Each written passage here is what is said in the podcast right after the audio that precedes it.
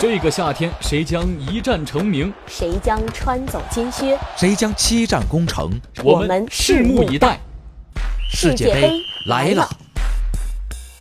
我是新华社记者郑道杰。呃，我们在现场看完这个俄罗斯呃对克罗地亚队的比赛，呃，这场比赛确实是令人这个荡气回肠、惊心动魄。啊，应该说。东道主俄罗斯队已经充分燃烧了他们所有的这个意志和战斗力。呃，应该说这场比赛他们在意志上的这个呃战斗更加强于他们实际的综合实力的这种战斗。因为克罗地亚很明显在技术、综合实力、配合的默契程度、呃配合的威胁性上都要高出俄罗斯一筹。但是俄罗斯呢，它呃是这个战斗民族的，充分发挥了它的这个主场优势啊。所有的这个观众和呃现场的教练和球员有过多次的互动啊，教练和球员不断的。呃，鼓动着呃这个主场的观众，给他们以最大的呃斗志的这个鼓舞。所以呢，俄罗斯在充分燃烧了一切的情况之下，呃，并且奇迹般的险些呃这个创造了这个呃最后时刻的呃这个奇迹啊，只是最后。可惜点球功亏一篑，呃，这一点还是令人有点惋惜的。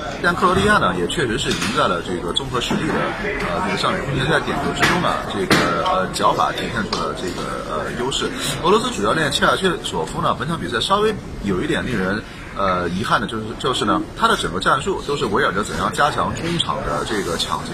和密集布防去的。呃，但是呢，这样的战术最有可能的就是会拖到点球，而他在这个换人的过程之中呢，由于增加了这个防守人员后腰，所以呢就。把前锋九八跟呃包括这个戈洛文都换了下去，呃，这有点令人值得商榷，因为到最后罚点球的时候，我们看到已经没有很好的呃进攻型球员来罚点球了，只能由后卫来主罚，所以呢脚法就差了呀。最后呃这个费尔南德斯呃功亏一篑，而前锋斯莫洛夫呢则罚出了一个有些轻慢的这个挑射啊，这个是很不应该的。呃，所以说呢，它影响了这个呃第一点球的罚是影响了整个球队的这个士气。